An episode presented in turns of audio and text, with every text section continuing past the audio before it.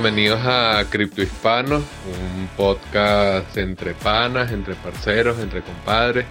Una conversación distendida para hablar sobre Bitcoin, blockchain, criptomonedas y su adopción en Latinoamérica con Cristóbal Pereira, Alejandro Beltrán y quien les habla Javier Bastardo. Esta segunda temporada vamos a enfocarnos en entrevistar a aquellos exponentes de la tecnología acá en la región, en Iberoamérica, y pues esperamos que sea de su agrado y que nos acompañen en este nuevo viaje que emprendemos hoy. Les recordamos que este episodio es traído a ustedes gracias a nuestros sponsors Local Cryptos y Monedero.com. ¿Necesitas cambiar bitcoins por dólares, euros, pesos o bolívares? Usa Local Cryptos, el mercado peer-to-peer más seguro. Local Cryptos es una plataforma sin custodia. Esto quiere decir que no necesitas dejar tus claves privadas en manos de nadie para cambiar tus bitcoins. Otras plataformas son centralizadas y custodiales, lo que las hace blanco de ataques. Solo en 2019 más de 4 millones de dólares en criptos fueron robados por hackers. Con más de 100.000 usuarios, y más de 40 formas de pago, Local Cryptos es el mejor lugar para comprar y vender bitcoins. Regístrate ya en localcryptos.com. Monedero.com recibe y envía tus criptomonedas de la manera más sencilla, sin líos ni comisiones. Cuarto episodio ya de la segunda temporada de Cripto Hispanos. En este nuevo episodio conversamos con José Rodríguez, quien es director de Blockchain LAN, parte de Talent LAN, uno de los eventos más importantes del ecosistema tecnológico de México y también de Latinoamérica. José ha sido inversionista de distintos proyectos dentro de este ecosistema. Fue uno de los primeros o early adopters de Bitcoin por ahí por el año 2010. Eh, viajó a Argentina donde conversó con Rodolfo, con Diego, creó las primeras comunidades en México en torno a la tecnología blockchain y Bitcoin. Desarrolló su propia plataforma de intercambio que luego fue fusionada con Bitso.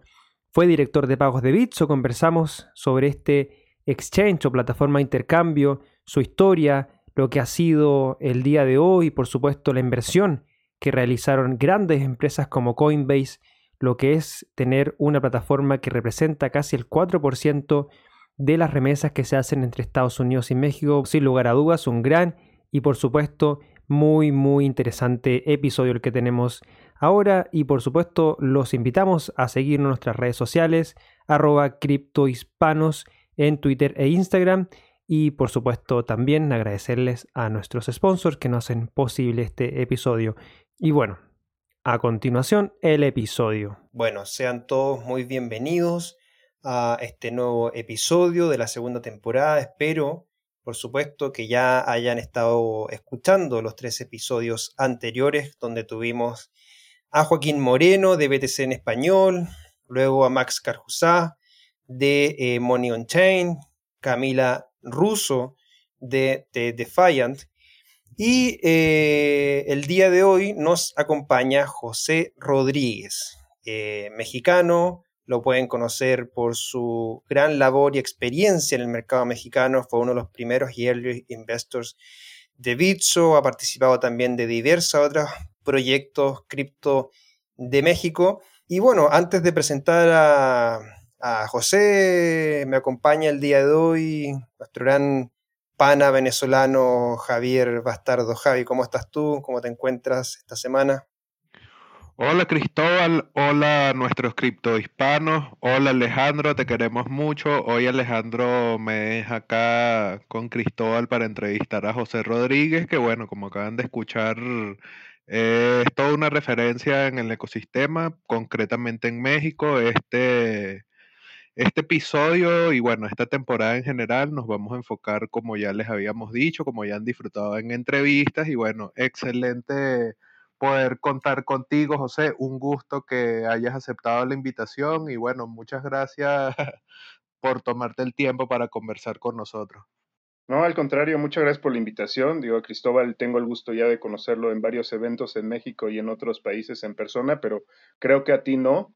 pero sí he leído eh, lo que publicas en Twitter y muy bien hecho de que le des duro y con todo a esas estafas, Ponzi, pirámides, etcétera, que, que salen por ahí, que también detesto y daña tanto a todo esto ecosistema y tecnología. Eh, de, hecho, eh, me pasó hoy día, hoy día que estamos haciendo esta grabación, que me, contactaron de, a través del Messenger de Facebook eh, no sé si será clásico, pero todos los perfiles de estos estafadores de Facebook son similares. ¿eh? El mismo tipo de foto perfil. Sí, claro, y que una oportunidad de negocio y pásame tu correo para invitarte. Y yo obviamente ahí sigo la, corriente para que me den la información y después poder publicarla. y de hecho me llegó el correo y lo primero que, vi era Bull Run 2, deposita 0,1 Ether y obtiene el doble y la presentación era un scam pero piramidal de tomo y lomo y lo primero que hice fue bloquear su correo, bloquearlo en Facebook y postear y pueden buscarle el post el 15 de, mayo que hice en distintos grupos eh, anunciándolo. Así que llegan a escuchar de alguna estafa de Bull Run Dos, eh, es una estafa, así que por favor no hagan eh, ningún tipo de inversión, sobre todo cuando les piden un dinero, cierto monto, y a cambio van a recibir el doble, eso generalmente son siempre estafas. Oye, José, eh, bueno, para partir un poco la conversación, y muy brevemente hice una, pequeña introducción tuya, pero cuéntanos un poco tú desde qué año estás dentro del ecosistema, cuando ¿Cuándo y cómo descubriste Bitcoin y, desde ese momento que lo, descubriste, eh, cuáles han sido tus principales como conclusiones con respecto a este nuevo sistema económico y financiero que estamos viviendo? Sí, claro, y pues muchas gracias a ambos. Este, pues yo empecé, o sea, ya formalmente mi primera empresa en 2013. Este, y la primera vez que vi y oí de Bitcoin fue a través de un amigo en 2011. Pero pues era muy temprano. Bitcoin empezó en enero del 2009, o sea que ya poco más de dos años. No había casi casos de uso y no había ninguna de las empresas que conocíamos hoy. Y no era, si ahorita no es un sistema amigable, antes aún menos. Pero pues era muy interesante y ya empezaba Silk Road, era de los primeros casos de uso. De hecho, eso fue de lo primero que me enseñó mi amigo y también que pues podías transferir 24/7 en cualquier momento, ¿no? Entonces, a mí cuando me enseñó esto mi amigo y me dijo, "Te va a gustar, este le vas a entender, etcétera", porque pues mi background y ahorita les cuento es, es este precisamente de sistema financiero, casas de bolsa y bolsas de valores, acciones y mercados financieros internacionales. Entonces, le dije, "Mira, me parece un experimento social, económico y financiero muy interesante pero no hay muchos casos de uso y no veo como para qué lo puedes usar. Y me dijo algo bien curioso, o sea, te digo que empezaba Silk Road. Me dice, mira, en este sitio puedes comprar este, cualquier cosa, incluyendo cosas ilegales, que fue como de los primeros casos de uso grande, ¿no? Y, y, dice, pistolas y drogas. Y le digo, amigo, vivimos en México y tú vives en específico en la Condesa, que la Condesa es un área donde hay muchos bares, restaurantes, etcétera. Entonces hay mucha fiesta. Le dije, pues si quieres una droga no tienes que irte tan lejos, ¿no? Vete aquí, camina dos cuadras y dale un billete a alguien que te cuida los coches y te lo puede conseguir. ¿Qué más puedes hacer con esto? Ya fue cuando me explicó que pues, apenas comenzaba, que había muy pocos casos de uso, que te tenías que meter a foros para que te los enviaran intercambiarlos, etcétera, ¿no? Y pues yo me interesó, pero no me metí desafortunadamente, si no, ahorita estaríamos transmitiendo desde mi isla privada y ya los hubiera invitado. pues ha sido buena esa. Sí, no, pues e, en, esa época no valía ni un dólar el Bitcoin, o sea, valía centavos. Apenas empezaba a cotizar los exchanges, los primeros, Mt. Gox y todos esos, este, empezaban. Y, este, y pues fue hasta 2013, después de, de, este, de investigar por más de un año y, como muchos le sucede no dormir, que me entré. Y también mucho tuvo que ver eh, Barry Silbert, que es uno de los eh, inversionistas más grandes de, de Bitcoin blockchain y que pues tiene el fondo de DCG donde también es inversionista este, eh, de Bitso y pues bueno, de otras 100 empresas. Y, yo, yo desde antes lo conocía por Second Market porque pues yo, como mencioné, este, pues antes estuve en casas de bolsa y Second Market para mí era una super empresa porque él antes de su vida a Bitcoin pues ya era muy exitoso en el mundo financiero y él hizo el IPO y lo empujó de Facebook y Twitter. De Facebook, sí, recuerdo. Sí, en secondmarket.com. Sí, y Second Market después lo vendió a Nasdaq. Entonces yo ya había aplicado a Second Market hace como 10 años para trabajar ahí. Entonces yo ya conocía a Barry.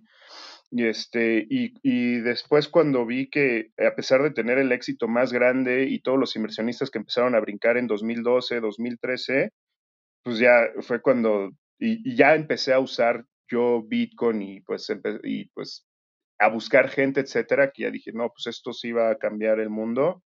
Y pues en 2013 ya abrí mi primera este, empresa y pues después de ahí, pues ya he tenido pues exchanges en, en, Argentina, en México, y pues bueno, varias fintechs y empresas con las que he colaborado, fundado o sido director, o, que me han pedido mi ayuda como, como advisor o socio o inversionista, etcétera. Pues después de eso, pues me gustó y abandoné por completo la casa de bolsa y pues me puse a, emprender y a viajar por el mundo y a buscar este porque no había absolutamente nada en México ni en Latinoamérica, solo había en Argentina y en Brasil, y pues había mucho que hacer y pues a eso me empecé a dedicar desde, desde ese entonces.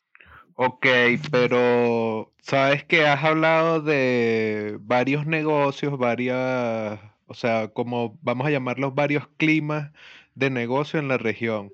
Quisiera que nos contaras un poco esa experiencia porque es interesante. Además, bueno, somos criptohispanos, LATAM, y además, y que fuese el final México, el comentario de México, porque es primera vez que tenemos un invitado mexicano y es uno de los mercados más grandes.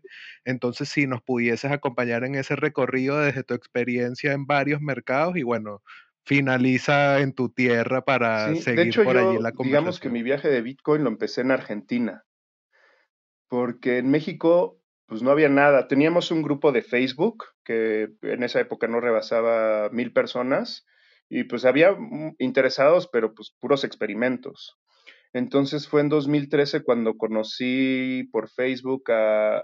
Ah, en el grupo de Bitcoin Argentina ya tenían más de cinco mil, o sea, ya estaban más avanzados ya tenía una comunidad más grande, la de nosotros apenas rebasaba mil.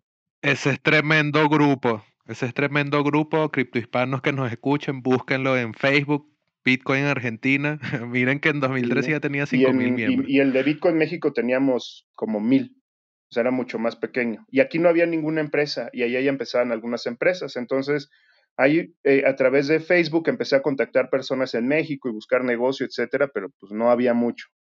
O sea, sí hay mucho emprendimiento y hay mucha inversión y sí es un país grande, pero en ese sector, en esa industria no había casi nada. Entonces fue eh, como conocí a ese grupo y ahí eh, empecé a tener una amistad en línea eh, con Rodolfo de la BitConf y bueno, de muchas otras cosas, este, de la Fundación Bitcoin Argentina y etcétera, y a Franco Amati. Entonces ellos los conocí en 2013 en, en Facebook y empezamos a hablar y pues a tener una, una amistad, o sea, en línea, este, y platicar cosas de Bitcoin, blockchain, etcétera. Y, Franco era muy curioso porque no tenía foto, nada más tenía como un tanque en su foto de Facebook, entonces no, no lo conocía hasta el día que fui a Argentina físicamente. Y, este, y yo les dije que me interesaba mucho y en México no había nada, entonces que me interesaba ir a Argentina a conocer todo lo que estaban haciendo. Ya tenían un espacio, ya tenían la fundación, ya había, ya estaba eh, Ripio, había otro exchange que se llamaba Unicent, que después fui parte. Este, ya había algunas empresas, exchanges, está, digo, no se llamaba Ripio, en esa época era este, Bitpagos, este, empezaba. Y, este, y entonces, después de unos meses, pues ya me di cuenta que en México no había mucho más que pues, alguno, alguna especulación de local bitcoins. A muchos les había dicho si querían eh, emprender o invertir y todo, pero pues como que nadie se animaba y me fui a Argentina. Le dije a, a, Rodo y a Franco, me voy a ir un par de semanas a Argentina, esto fue a, principios de 2014, y lo que yo quiero es asociarme con alguien para traer una empresa a México. Y pues muy amablemente Rodo, y pues desde entonces, este, pues digo, le tengo mucho aprecio y confianza, sin conocerme más que en línea, me armó una agenda de dos semanas con todas las personas que conocía de Bitcoin en Argentina y Franco me acompañó durante más de una semana con todo el mundo a todas las reuniones, o sea, no pudo ir este Rodo, pero él me armó la agenda, Franco me acompañó por todas partes en Argentina. Y historia curiosa, el día que iba a conocer a Dieguito, ya también lo conocí en línea, pero no lo conocía, fue el día que les llegó la WIF, la, la unidad de inteligencia financiera a su puerta, a, decirles qué estaban haciendo con Bitcoin y que querían saber. Entonces estaban asustadísimos ese día y, y, ese día conocí a Rodo en persona. Me dijo, no podemos ir a la oficina porque ahorita llegó la unidad de inteligencia financiera a interrogar a Dieguito. Como para entrar por la puerta grande, pues, ¿qué más? No, pusieron ahí, ¿qué es lo más grande que hay de Argentina? Fundación Argentina, les llegaron ahí, hola, ¿qué hacen aquí? Y pues bueno, así empecé y me asocié con este exchange en Argentina. Empecé a poner este, varios emprendimientos. Ya 2013 ya tenía pequeños emprendimientos. Este, pues ahí también, eh, pues, pues, digo, la, verdad es que yo ya llevaba muchos años en, inversión. También no, no, me había ido este, tan bien hasta que empecé a emprender y, y, a invertir en criptomonedas. Y pues bueno, de 2013 para acá, pues sí ha sido una subida este, importante. Y pues lo que empecé a hacer, digo, mucho fue desde el principio, eh, aparte de negocios y empresas, etcétera, fue comunidad. Entonces, desde 2013 lo que empecé a hacer en México y pues viendo lo que había en otros países, pues fue hacer comunidad, meetups, este, convencer escuelas, universidades, hasta periodistas que cubrieran Bitcoin y así fue como empezó Bitcoin en México. Éramos como tres, cinco personas y pues yo ahí estaba de necio haciendo eventos e invitando a todo mundo a ellos y así fuimos formando la, comunidad y de ahí fueron surgiendo las primeras empresas. Oye, y dentro de esas primeras empresas, José, eh, yo no sé eh, eh, la cantidad o, número exacto, pero Bitso fue y ha sido, me parece, la, la más relevante y más importante de la cual participaste en un, en un principio, ¿no? Sí, yo originalmente, pues digo, como, como dije, empecé con varios emprendimientos y uno precisamente era competencia de Bits. O sea, yo era el CEO de, de, Unicent en México. Entonces abrimos Unicent acá, empezamos y pues desde antes Pablo, el que es el fundador de Bitso, ya me había contactado. Este, él vivía en Canadá, pero pues como era de las pocas personas que estaba haciendo pues pues todo esto en México me contactó para conocerme y platicar conmigo, etcétera, y me dijo que tenía un proyecto, etcétera, que después pues, fue Bitso. Y este, y pues yo veía cosas muy curiosas que pues aún veo en algunos lugares que la verdad no ayuda para mucho, que también había algo de como que mucha mucho secreto y confidencialidad y envidia, etcétera, cuando empiezas a emprender, la verdad es que eso no sirve de mucho. Y si hay gente así, al contrario, pues, pues resta. Y, al revés, yo lo que veía es, ¿por qué estarnos este, enfrentando y confrontando, etcétera? Pues como yo dije, pues yo venía del sector financiero donde estábamos, yo estaba en la casa de bolsa más grande de México, que era de Citigroup. Yo decía, mira, si aquí, no, si aquí hay una asociación y un gremio y hay asociación de intermediarios bursátiles en todo el mundo y allá están compitiendo por trillones de dólares, no veo por qué acá en México o sea, te, tengan que estar este, desgarrando por un, pequeño negocio, pues mejor vamos a avanzar todos juntos. Y pues así, por ejemplo, organicé la primera reunión con Banco de México. Ahí Pablo era mi competencia. También invité a Gabriel, que era mi competencia. En esa época era MexBT. Y pues Bitso fue el primer sitio de intercambio, el primer exchange que hubo en México. Abrió en, 2000, en abril del 2014. Y otro de los emprendedores eh, muy tempranos que hubo, que también tuvo eh, un sitio que permitía intercambiar, fue este Tomás Álvarez de, de Volavit, que antes se llamaba CoinCo, que él también empezó en, desde 2013 como un experimento y también lanzó en 2014. Entonces, este, pues después de eso, pues yo era la competencia de Bitso y pues, o sea, sí abrieron muchos exchanges, pero digamos que que Bitso y Unicend eran los únicos que eran los, líderes y los que más estaban avanzando. Digo, era muy pequeño. Me acuerdo cuando cada uno, cuando llegábamos a mil usuarios, festejamos como si ya hubiéramos hecho una, una IPO. Este, y cuando operábamos más de 10 bitcoins, cuando el bitcoin valía 100, 200 dólares, o sea, pues eran fiestas grandes de que pues ya alguien estaba usando estas cosas en nuestras plataformas, ¿no? Y pues después de un año de estar compitiendo y siendo amigos, pero manteniendo un poco la distancia, este, en la conferencia de Texas de 2015, o sea, principios de 2015, este, justo Pablo me dijo, y me acuerdo que también me dijo, a ver, me caes bien, estás haciendo bien las cosas, estamos compitiendo por los mismos clientes, el mismo mercado, este, los mismos inversionistas. En esa época, e, este, con Bitso y, yo estábamos viendo con, este, con Barry Silver dónde invertía, por ejemplo, y, este, y me dijo, ya, te quiero con nosotros. ¿Qué quieres por cerrar y venirte a operar acá? Entonces, pues ahí fue cuando empezó la negociación y ya en mayo de 2015, o sea, ya públicamente pues, cerraba Unicent y, y, me volvía eh, socio y vicepresidente en, en, Bitso, que fue al, al, año que empezó Bitso. Oye, eh, interesante la, la, anécdota y por supuesto parte importante de, de tu historia, no solamente como, como, emprendedor en ese minuto, sino que ya también como, como empresario y, y, 2015 o 2014 incluso, como, como tú bien lo dijiste, que, que, parten estas principales casas de bolsa de intercambio en, en México, eh, ya es hablar de, de, muchos años antes que cualquier tipo de movimiento eh, fuerte, ¿cierto? Se, pudiera ver. Entonces, en, ese sentido, con, con Bitso, ¿cómo ha sido eh, dos cosas? Uno, la evolución de, de, la plataforma en sí, obviamente como, como usuario y todo lo que estábamos conversando justo antes de, partir el episodio, ¿cierto? La, cantidad de usuarios, las operaciones que tiene. Y por otro lado, el, manejo que tiene hoy día Bitso, que si no me equivoco, lo que he leído maneja cerca del 3% de las remesas de México en criptomonedas, ¿o no? O, de todo el, o todo el mercado de remesas. Ya, ya un poco más y, digo, si quieres te, te, voy contando también lo que fui haciendo ahí de estos productos. Este, digo, cuando yo llegué, pues Bitso nada más eran Ben y Pablo, que son los cofundadores. Eh, Daniel, que actualmente es el director general y socio, era como advisor, todavía estaba terminando, creo, su maestría.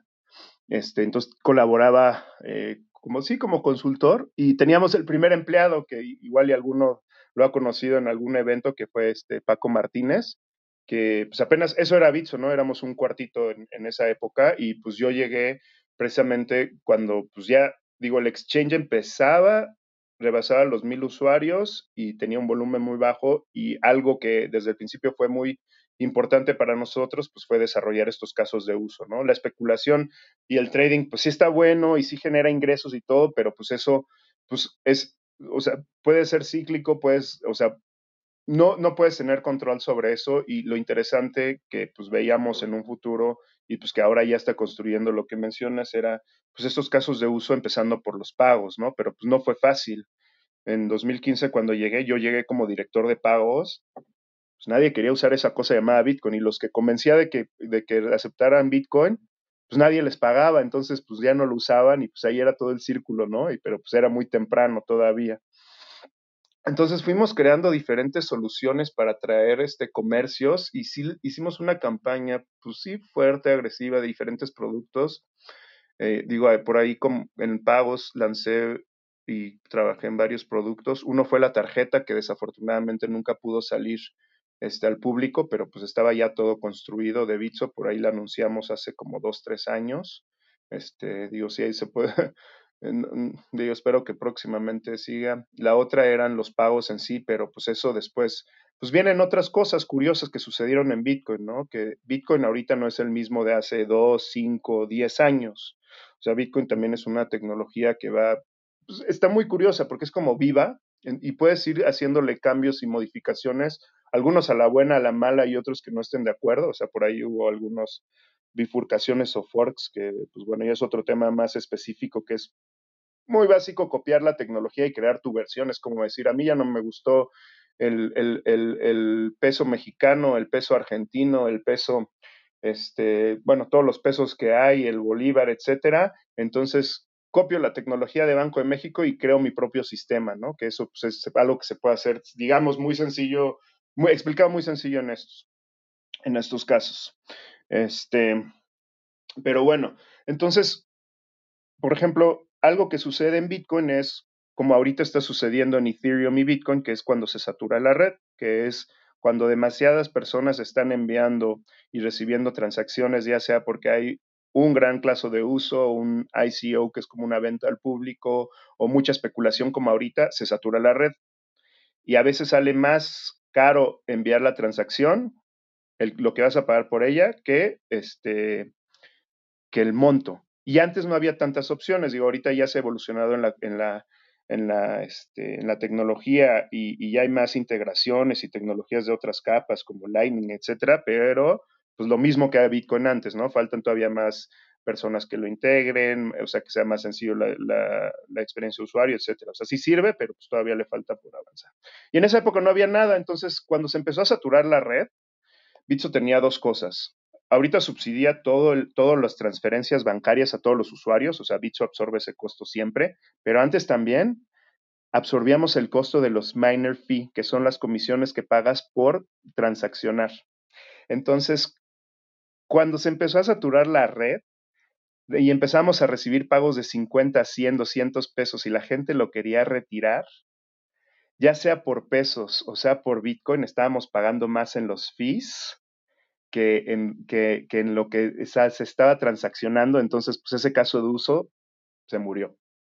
Entonces, pues digo, como startup y como empresa joven, etcétera, pues tienes que moverte rápido y crear otros. Y pues ahí fuimos creando varios productos y servicios. Algunos han funcionado, otros no, pero han tenido muchos. Y uno que se empezó desde esa época a hacer, a trabajar, fueron las remesas. Y parte de ello es porque pues uno de los corredores más grandes de remesas en el mundo es pues, el de México, Estados Unidos, por ser vecinos y por la cantidad de migrantes que hay, las familias que hay allá, y pues digo, creo que son como 50 millones de mexicanos en Estados Unidos. Entonces, pues sí es, sí es eh, un flujo muy importante de dólares. ¿Qué tan importante es?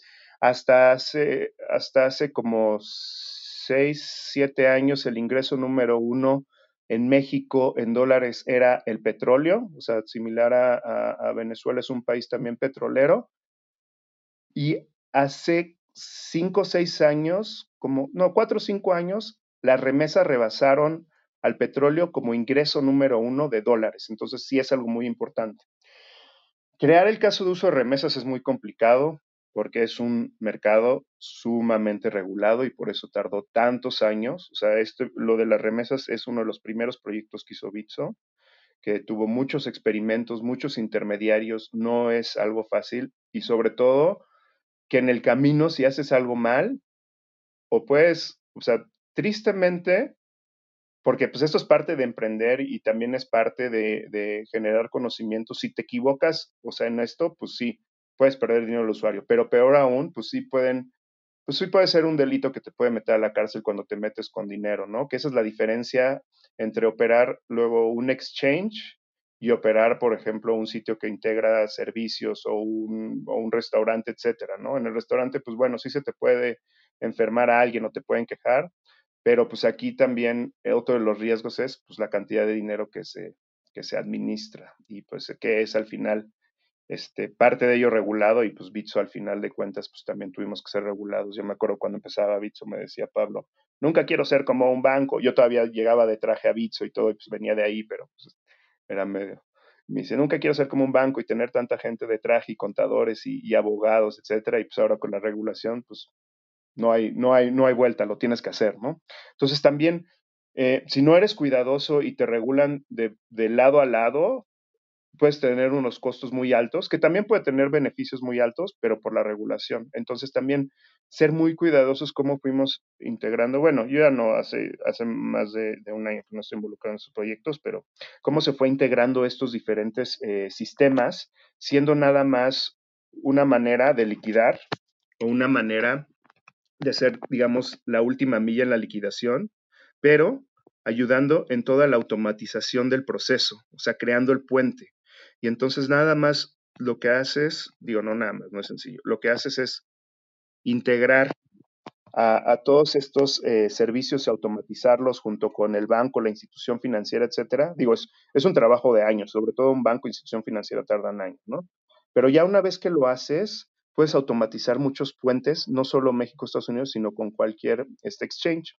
Y lo interesante aquí, ya más bien, que es el desarrollo del mercado, que a cada uno tenga local o doméstico, que también pues luego nos dicen, ¿no? ¿Por qué no puedo liquidar 10 millones de dólares? Porque pues nos gustaría mucho que liquidaran eso, pero pues ahorita por la profundidad del mercado y la cantidad de usuarios, pues mueves el mercado mucho. Entonces no siempre conviene cantidades grandes, pero sí pequeñas.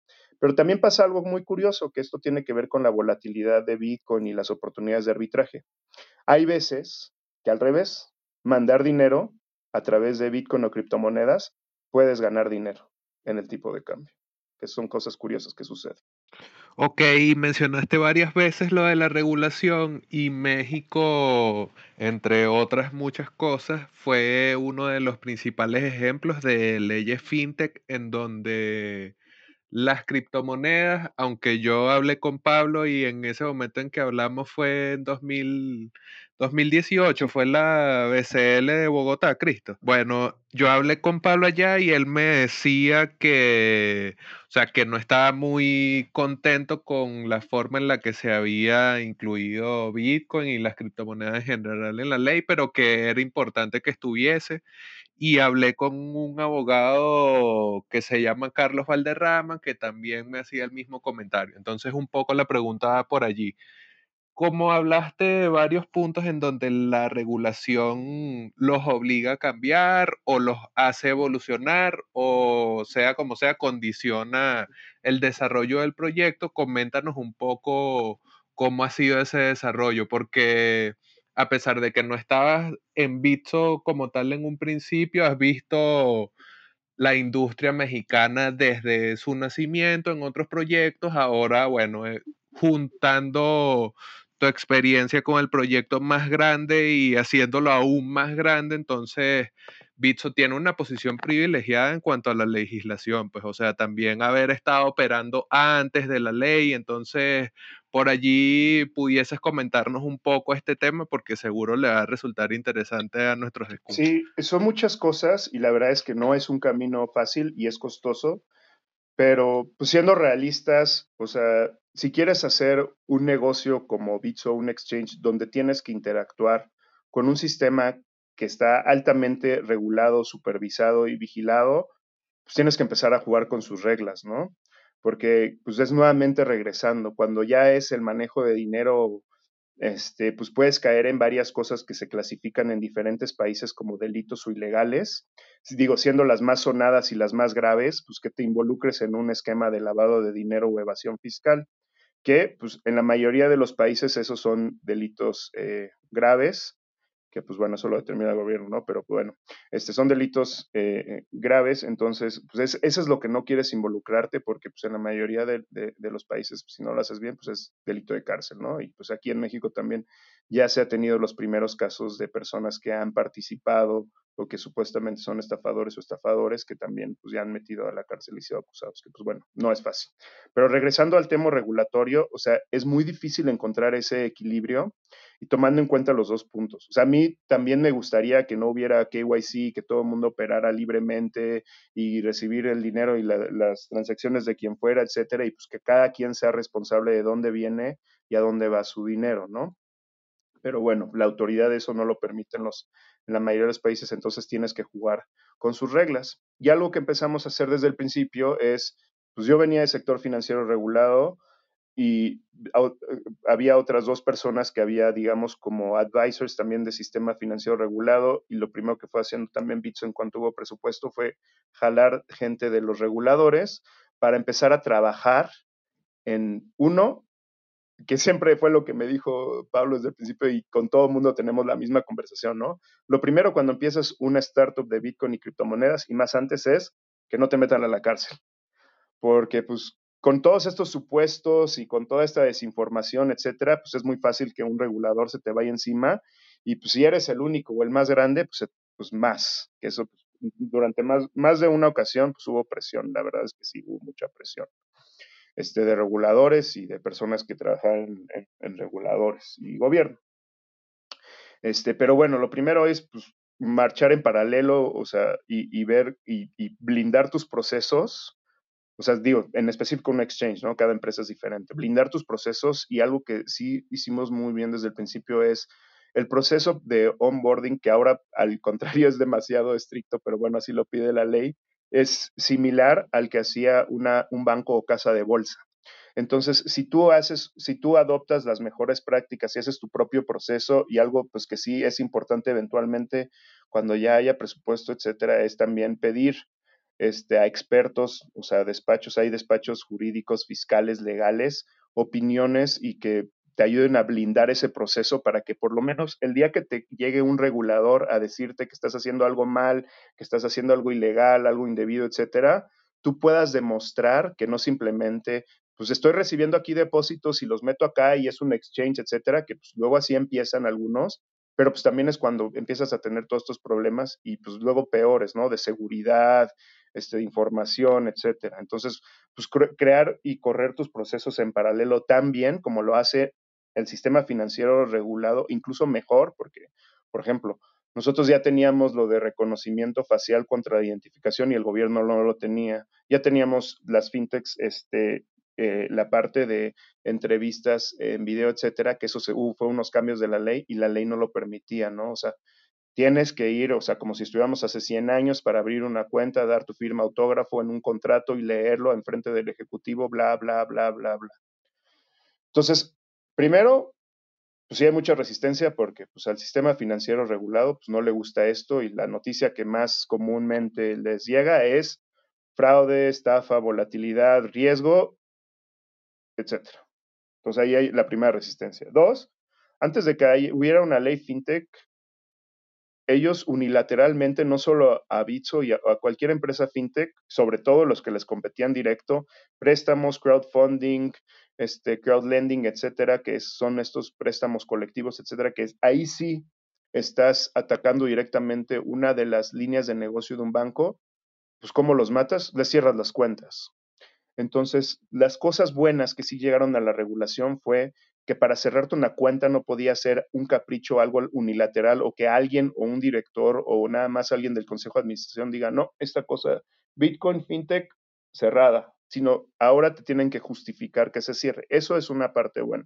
La otra es la parte de procesos, ¿no? ¿Por qué? Porque eso también va a evitar que improvisados o gente maliciosa, como pues, todo esto que hablamos de las pirámides, porque también son muy ingeniosos y hasta hacen wallets, exchanges y páginas y redes, etcétera, o este, una empresa que igual tiene las mejores intenciones, pero tiene problemas de otro tipo como seguridad o, de buenas prácticas, pues en un futuro, cuando tenga un volumen pues, grande o importante y no le suceda estos problemas y truene con todo el dinero de los usuarios. Digo, esa es la parte buena y, y la parte pues, que sí es necesaria del regulador porque pues, impone estas barreras y procesos que la verdad es que muchos de los, de los emprendedores de Bitcoin, por ejemplo, pues vienen de empezar a emprender o emprender desde la parte tecnológica. Entonces, ya haciendo esta interacción, que también es donde han tenido algunos problemas entre el mundo regulado y no regulado, o sea, sí hay que tener cuidado y pues también, digo, ya me expandí mucho, pero algo que nos ayudó mucho es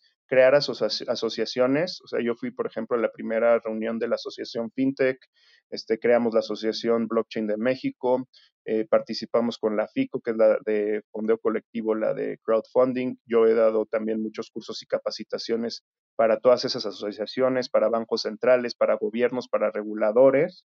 Este, y, y pues bueno, también los que me conocen saben que no tengo una, una postura tan, tan bonita por toda la corrupción que hay, entonces pues también ahí me gusta debatir con ellos y ver sus puntos de vista, este, pero bueno, es otro tema.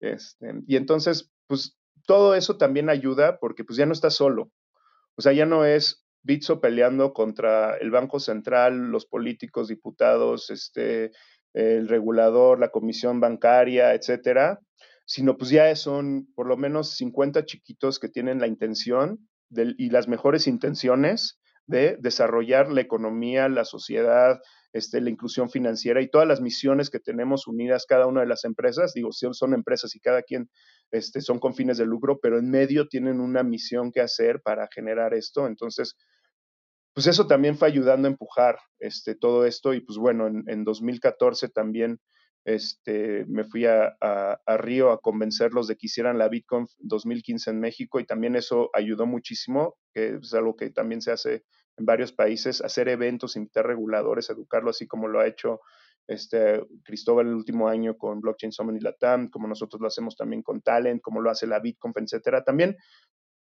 pues a final de cuentas, pues sí, ¿no? Lo ves con resistencia y como un enemigo porque pues pone en riesgo tu inversión, pone en riesgo tu sueño, pone en riesgo los empleos que ya generaste, todo el trabajo que has hecho por años, pero pues al final de cuentas, pues puedes tener dos estrategias, ¿no? Uno es estarte peleando y confrontando y también en algún momento lo hicimos, ir a, con políticos y diputados y sacar, etcétera. Y, la otra es pues, simplemente hacer bien las cosas, crecer, demostrar bien que, los, que, que lo está haciendo bien e invitarlos a que participen. Y así fue como empezó la ley FinTech con invitaciones a participar a todas estas asociaciones, foros, etcétera. Y también, pues, en la presidencia se dieron cuenta de México que pues, esto es algo que no lo, o sea, que es lo que hace falta que vean más. Es un sector que innegablemente cuando llegue, sí, sí vas a tener malos actores, algunos fraudes, etcétera, algunas cosas pequeñas, pero del otro lado, son de los sectores de mayor crecimiento, de las industrias de mayor crecimiento, tanto en sueldos, economía, social y financiero en el mundo. O sea que si una empresa integra estas regulaciones, si un país, perdón, integra estas regulaciones, integra todas estas empresas, genera y permite este, lo fintech, indudablemente su país va, se va a desarrollar. José, em, uno de los grandes, eh, creo yo, procesos que ha vivido el ecosistema latinoamericano ha sido lo que lo que vivió Bitso también cuando el año pasado anunció que, Coinbase eh, invertía en, esta casa de intercambio, ¿cierto? De la, de la cual hemos estado hablando. Y esto de la, del proceso regulatorio que vivieron y todo eh, lo que me acabas de comentar eh, junto con Javier, ¿Permitió, crees tú, eh, que haya facilitado el ingreso de Coinbase a la propiedad de Bitso o lo de la regulación en, estricto rigor no tiene nada que ver y, si hubiese habido regulación o no, Coinbase tú veías que lo que podía haber entrado igual a la propiedad de Bitso?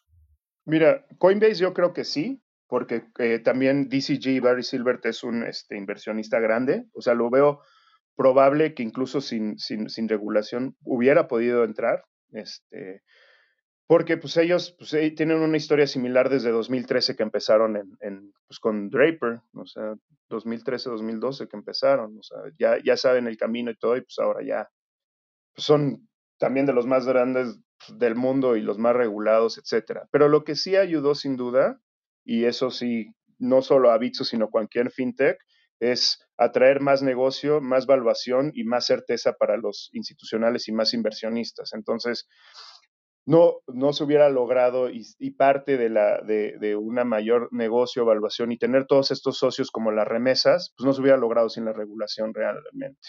O sea, hubiera sido muy difícil este, avanzar en esos campos tan rápido y también conseguir este, más inversionistas de, de este tamaño. Entonces, pues sí, sí ayuda a una empresa de este tipo definitivamente.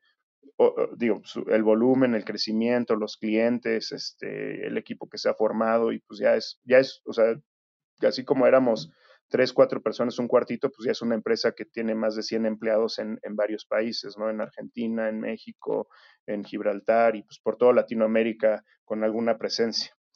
Este, pero pues sí, este, pues digo, es, es interesante, es importante y pues todos, todos, todos son piezas para poder crear este rompecabezas que al final de cuentas a todos, todos queremos llegar, que pues es tener esta libertad también de, de mover pues, tu dinero, tu valor, este, ser comprar y vender, mover cuando quieras lo que quieras, integrar lo que quieras con completa pues, libertad y transparencia, que pues bueno, es la parte que no, no, que no les queda o sí les queda claro, pero pues ahí se percibe de parte de otras personas la pérdida de, control. Ok, y en este caso de vehículos que les han servido para, bueno, para poder terminar de edificar esta arquitectura, ya no solo hablar de lo regulatorio, sino propiamente con los mercados que manejan. En el caso de Bitcoin, bueno, nos pudieses comentar un poco cómo son las cifras que mueven, pero también nos interesaría el caso de XRP, XRP, eh, que no está relacionado con Ripple, o sí o no, ahí siempre está esa historia. Pero bueno, un poco coméntanos esos mercados, cómo ves Bitcoin, claro que es como el, el centro, pero especialmente el caso de Ripple también nos interesaría. Sí, claro, y, digo, aquí hay, aquí hay cosas este, interesantes también que, sucedieron en Bitso, ¿no? También eh, Ripple, Ripple es una empresa que pues, ha levantado rondas de capital interesantes, sobre todo de, bancos, grupos financieros y de los eh, venture capital funds, o sea, los fondos de inversión de riesgo de diferentes eh, no solo bancos, sino también eh, instituciones financieras como casas de bolsa, bolsas de valores y hedge funds, ¿no? Entonces, digamos que, Ripple arranca con un eh, financiamiento y respaldo pues, masivo. Eh, aparte de eso, pues la empresa lanza varios productos y una criptomoneda llamado XRP, que es aquí donde empieza todo el debate y la controversia, porque diferente a Bitcoin es una moneda pues, que emitió una empresa, y que pues sí su control y su digamos que visualización a diferencia de un nodo o un minero pues está más centralizado y sí puedes participar en algunas partes del proceso pero no en todos y pues también pues ahí viene la dependencia y, la controversia. Y luego la controversia más grande es que pues estos XRP pues eh, o sea emitieron este 500 si no me equivoco 500 mil millones de tokens, a ver cuánto hay. No, no, no, 100 mil millones de tokens este, de XRP y los han ido vendiendo escalonadamente realmente pues, y con eso y levantando las rondas han financiado los proyectos, que esa es la otra parte. Pero Ripple es inversionista de, de Bitso desde el principio. Entonces, si se meten al blog de Bitso y buscan Ripple, hay posts de Ripple desde hace mucho tiempo y Bitso ha participado en diferentes eh, experimentos que algunos han sido como ideas interesantes, pero no han funcionado. Uno de ellos era hacer lo que ahorita está haciendo Ethereum y Stellar, etcétera, y crear estas bóvedas o custodias de confianza donde tú pudieras subir un activo, como se hace ahorita con Tether y los stablecoins, etcétera, y que tú pudieras congelar este activo, digitalizarlo y hacerlo correr en una red de Ripple y también había un exchange descentralizado, bueno, según descentralizado, un exchange había, y había todos esos activos. Entonces, la idea de Ripple original, digo, ha tenido muchos productos y servicios. Este, este para nosotros no funcionó y pues, después para ellos tampoco porque lo abandonaron. Era crear estos custodios como las bolsas de valores de confianza. Por ejemplo, Bitso era el custodio de pesos y congelábamos saldos y los subíamos a que jugaran en su red. Y así tenían de oro, tenían de todas las criptomonedas, de varias, este, de todo el mundo que se había conectado a Ripple tenía algo así para hacer funcionar el sistema. Eh, realmente pues, fue muy temprano, el producto no sirvió y no tenía mucho volumen y aparte estaba muy complejo de utilizar todavía porque pues, había que picarle en muchos lugares y era un sistema nuevo, etcétera. Pues no funcionó y lo deslistamos. Después de eso, este, pues digo, siguió las pláticas con XRP, etcétera, hasta que pues, ya se listó formalmente el token este, XRP y pues un dato curioso de XRP, antes del caso de uso de las remesas, porque sí se usa tanto XRP como Bitcoin para las remesas en Bitso, este, lo ideal es que, por ejemplo, fueran stablecoins o Bitcoin, pero pues todavía este, en las stablecoins no hay tanto volumen. Este, pero bueno, XRP también eh, lo que hizo pues, fue del otro lado, pues, por el interés que tenía, pues conseguir todos estos actores alrededor y apoyar en la construcción del caso de uso para eventualmente construir lo de las remesas. Entonces, pues sí, ellos, ellos participaron en todo este puente, reguladores, han venido a México. Hice un evento, por ejemplo, con ellos hace como tres años acá en México para, eh, con precisamente reguladores, casas de bolsa, etcétera, para que entendieran este, el negocio y, y se fueran integrando. Y pues también, este, pues digo, una, una, una, una, ventaja para una startup eventualmente sí es escoger bien sus inversionistas. Este, digo, yo entiendo que al principio necesitas dinero y quizá pues, algunos toman el dinero de, de, quien sea a una evaluación. Digo, eso al principio está bien, pero no lo hagan muchas veces. Y pues sí ha ayudado mucho tener estos inversionistas como Ripple, como Barry Silver, DCG, etcétera, también para crear todos estos este, negocios y al contrario, ¿no? Un círculo virtuoso. Pero regresando a esto, desde hace tres años, XRP está en el primero o segundo lugar de, este, de volumen en México. Ahorita, por ejemplo, en las últimas 24 horas en XRP contra pesos mexicanos se han operado 10.1 millones de dólares y en Bitcoin 4.5. O sea, se ha operado más del doble en XRP que en Bitcoin. Este, entonces, sí es un volumen fuerte y, este, pues digo, el puente que se creó eh, también parte de eso, pues se utiliza este XRP para, para la liquidación que pues digo, tiene sus desventajas y sus cosas controversiales como expliqué, pero pues al ser un sistema centralizado y, nos, y pues tener una conexión directa, pues también pues puedes utilizar esas ventajas a tu favor y pues si quieres hacer una remesa ya que automatizas todo, que digo, también lo podría hacer con Bitcoin, pero pues aquí también tiene el respaldo de todas estas empresas, pues es utilizarla pues simplemente para la, la liquidación, la última milla que es parte de lo que pues, se hace en Bitso y la otra parte es que curiosamente, por esta percepción de que Ripple es barato, o sea, porque el costo es muy bajo, o sea, no es que sea barato, sino que está pulverizado más, hay más tokens, pues si se mueve un centavo, pues ya es más emocionante para un trader porque ya ganaron un porcentaje. Entonces, muchos lo usan para especular, para volumen, y otros sí porque, pues, sí, son holders de esto. José, em, bueno, eh, me gustaría pasar a otro tema eh, para también mostrar a nuestra audiencia que, en tu proceso de, experiencia y emprendedor que nos comentaste en un principio, no solo visto ha sido parte de tu, de tu portafolio, ¿cierto? Y, del trabajo que, que, sin lugar a dudas, creo yo, ha podido generar una compañía tan grande, importante y creo yo la más relevante de Latinoamérica con, como conversábamos, ¿cierto? Más de un millón de clientes ya, hay operaciones en Argentina, México y, Gibraltar. O sea, de todas maneras, un tremendo desafío construir una compañía en el ecosistema cripto en Latinoamérica y sobre todo desde el 2013, cuando muchos ni siquiera sabían ni habían descubierto lo, de Bitcoin y las y criptomonedas. Así que, de todas maneras, una interesante historia y sobre todo muy didáctica para todos aquellos los que nos escuchan y que por supuesto son dueños de, casas de cambio o le interesaría montarse este negocio. Hay varios tips que, que, ahí comentó José que son súper relevantes e importantes para que los eh, sepan.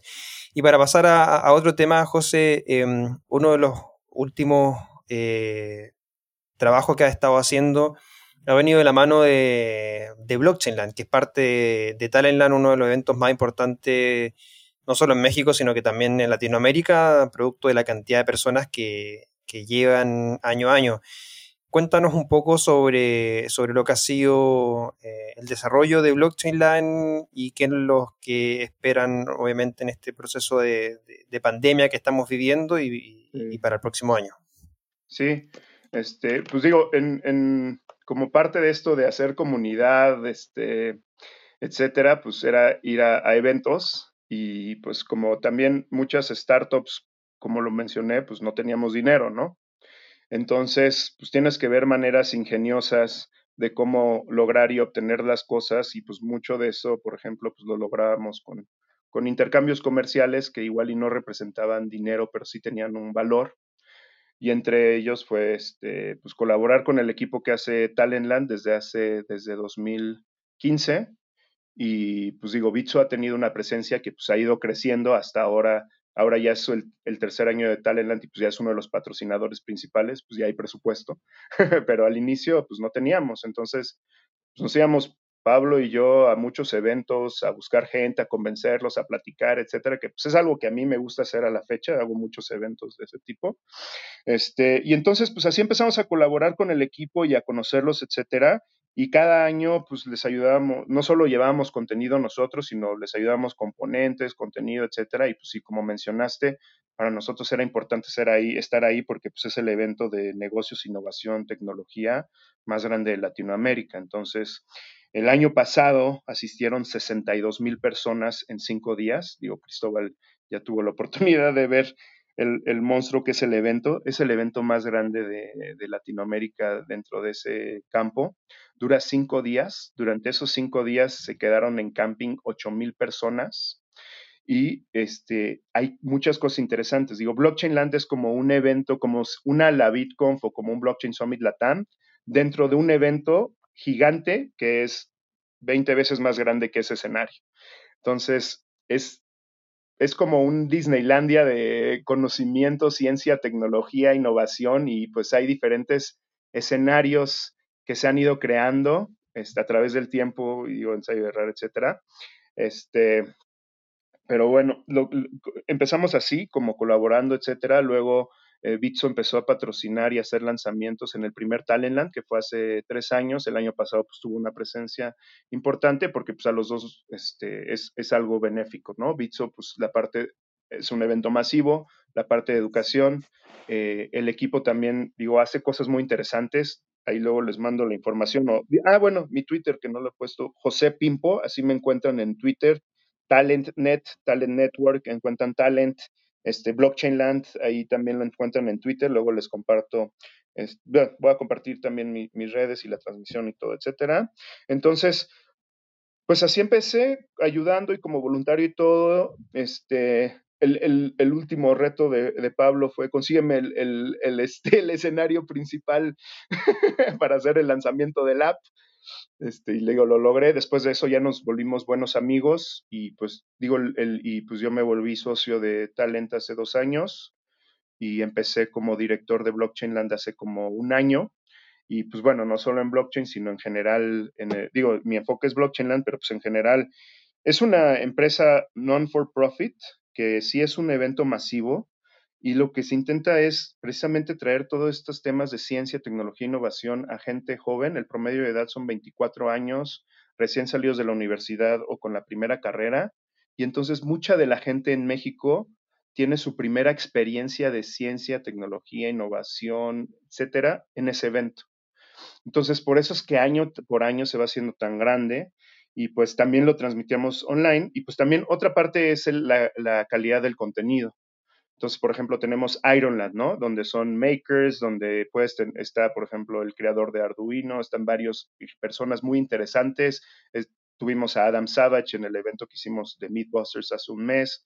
Este, el año pasado estuvo Gary Kasparov, estuvo este, Randy Zuckerberg, y así cada año buscamos este, grandes ponentes, y pues bueno, en específico en blockchain y Bitcoin, pues también, ¿no? Estuvo el año pasado este, Tom Weiss, y este, y este, hace un mes estuvo Max Kaiser también, estuvo, pues digo, de aquí de Latinoamérica, Franco Amati, Tomás Álvarez de Volavit, Pablo, pues de, de Bitso, este Agustín, varias, varias personas, y pues lo que hacemos es eso, llevar el contenido y pues Desafortunadamente, por lo que sucedió, pues este año lo íbamos a hacer del 3 al 17 de junio. Ya teníamos casi 40 mil boletos vendidos. Tuvimos que posponerlo. Este, pero una cifra muy interesante este, es que de, de todos los boletos vendidos, menos del 2.5% pidieron devolución. Y bueno, a cambio también les vamos a dar entradas para los dos siguientes años, ¿no? También tiene algún beneficio estar, pero pues hay mucha gente que espera este evento año con año para encontrarse no solo con el contenido, sino con amigos, etcétera, y pues se ha vuelto la reunión de comunidades más grande de, de Latinoamérica. Este, y pues sí, no fue fácil, tuvimos que migrar a un formato en línea, pero funcionó muy bien, porque afortunadamente pues ya lo hacíamos, el, hacíamos streaming de todos los escenarios, etcétera. Y pues tuvimos 200 mil personas conectadas durante cinco días del 3 al 17 de abril. Hicimos un evento de cinco días de todos los escenarios, incluyendo Blockchain con algunos de los ponentes que, que mencioné. Y pues mucho de esto es el trabajo de muchos años del equipo, o sea, muchos de ellos tienen trabajando en eventos 5 o 10 años, ya han roto más de cinco récords Guinness como el hackathon más grande del mundo, la clase de software más grande del mundo, etcétera, retos. Este, y pues también son muy profesionales, o sea, mucho mérito, la verdad lo tiene el, el equipo que es, que es muy bueno y profesional y la experiencia que tiene. Y pues bueno, ahorita migramos también y crea, este, a la parte online y pues vamos a hacer 11 eventos. En abril tuvimos eh, Talentland at Home, la primera versión. Este, vamos a tener eh, Business at Home la próxima eh, semana. También eh, tuvimos la semana pasada Talent Woman, que fueron dos días dedicados a este desarrollo personal, profesional, este negocio, marketing, etcétera, más enfocado, este, se llama Talent Woman el evento. Este, y pues digo, de una vez, te digo todas las fechas que tenemos, este, de aquí, tenemos Business Land at Home 20, 21 de mayo, Creative Land también 3 y 4 de junio, Developer 17, 18 de junio, este, Ironland 8 y 9 de julio, y luego tenemos también en julio Blockchain Land, en agosto Health, Gamer, Future y Fashion. Ah, no, Health, Gamer y Future, y luego Fashion en septiembre, y luego vamos a volver a hacer el evento en línea ahora pues ya más grande y más preparado para noviembre probablemente. Ok, entonces es un evento gigante. Yo no he tenido la oportunidad de ir, espero poder ir a ese oasis de conocimiento del que hablas. Y hemos hecho un recorrido con José hoy desde los inicios del mercado mexicano y bueno, latinoamericano también. Hemos visto cómo una empresa, como una idea y cómo, bueno, la unión de varios proyectos terminan creando un monstruo indetenible y bueno, sería interesante cerrar con un comentario tuyo sobre cómo ves el mercado. Has tenido nuevas experiencias ya desde Bitso como tal, entonces nos puedes hablar de otros países además de México. ¿Qué te parece? O sea, ¿qué crees del mercado latinoamericano, qué se nos viene, cuáles son los desafíos. Coméntanos un poco esto. Sí, digo, el gran desafío, y no solo en este sector, en todo el mundo, pues es toda esta desaceleración o económica o todas este, este, restricciones para que la economía marche por, por, el tema de la pandemia, que es muy desafortunado, ¿no? En el tema específico de, de Latinoamérica, algunos países de Europa y África, este, México no era, no era así, pero pues a partir de hace dos años con, con el cambio de, de, gobierno que admira ahí algunos personajes que ustedes conocen, este, pues antes de, antes de, de toda esta situación, desafortunadamente países pues, como los que estamos nosotros, México, Venezuela, Argentina, etcétera, pues ya vivía una situación económica difícil que pues lo que, pues, lo que parece es que pues las monedas de gobierno pues, no van a tener este, un, un, un, regreso ¿no? a, su, a su cotización. Yo que le digo a todas las personas que, que quieren realmente invertir a largo plazo, o sea, yo no, nunca descartar este oro, Bitcoin y tener algo, algo de dólares, porque históricamente, sobre todo con el Bitcoin y con el dólar, tristemente todas las, eh, todas las monedas de Latinoamérica y de la mayoría del mundo se devalúan. Algunos más rápido, otros más lento, algunos en momentos críticos, como ahora México, que iba muy bien y, ya el tipo de cambio subió de 18 a 25, que es casi un 50%, etcétera.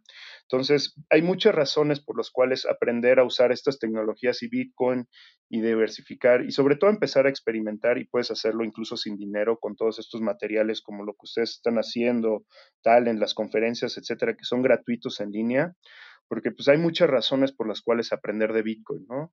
Este, una de ellas, pues sí, es tu libertad financiera y de poder eh, mover el dinero, tu dinero, cuando tú quieras, a donde tú quieras, que es algo que luego los bancos y los gobiernos no permiten.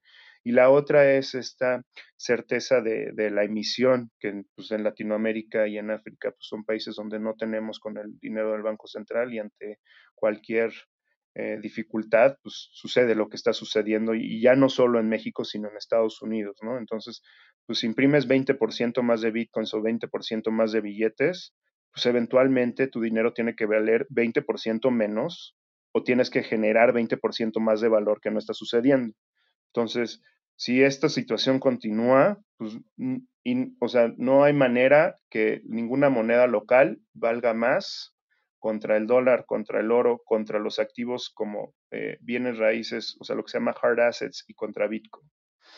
Por ahora no veo una situación fácil, pero bueno, Bitcoin sí te da un escape de todo esto y también las criptomonedas.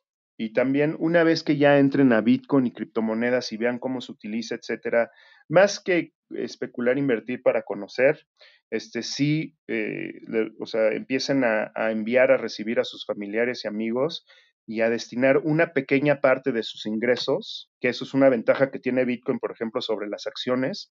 Puedes destinar un dólar al mes a comprar Bitcoin o cualquier criptomoneda y de ahí empezar con tu experimentación hacia estos mundos y ya después, si te quieres aventurar más y ya con más capital, tiempo e investigación, hay muchos productos y servicios que sirven para Latinoamérica que no se conocen, donde a través de Bitcoin y blockchain puedes tener y Ethereum y todas estas tecnologías que son experimentales y también es de riesgo, o sea, aunque las amemos y todo, también son, o sea, todavía tienen sus riesgos y sus problemas, pero sí te permite tener algo que muchos también gobiernos, bancos, bancos centrales, políticos no te permiten. que es tener dólares, metales y diferentes activos en un portafolio que es completamente virtual en un mundo donde ninguna mala decisión de un político, ningún, eh, ningún accionista enojado de un banco o ningún banquero central va a poder evitar que tú muevas y seas dueño de ese dinero, que es algo mágico y muy bueno que permiten estas tecnologías. Bueno, una gran, una gran reflexión final la que comenta José, efectivamente eh, en este ecosistema, este nuevo sistema financiero y económico, hay algo primordial y único que no existe en el sistema financiero tradicional, que tú eres dueño de tu propio dinero, de tus finanzas. Eh, eres tu propio banco y lo, lo, hemos compartido en distintos otros episodios y opiniones con otros grandes referentes, así como también lo hicimos en nuestra primera temporada.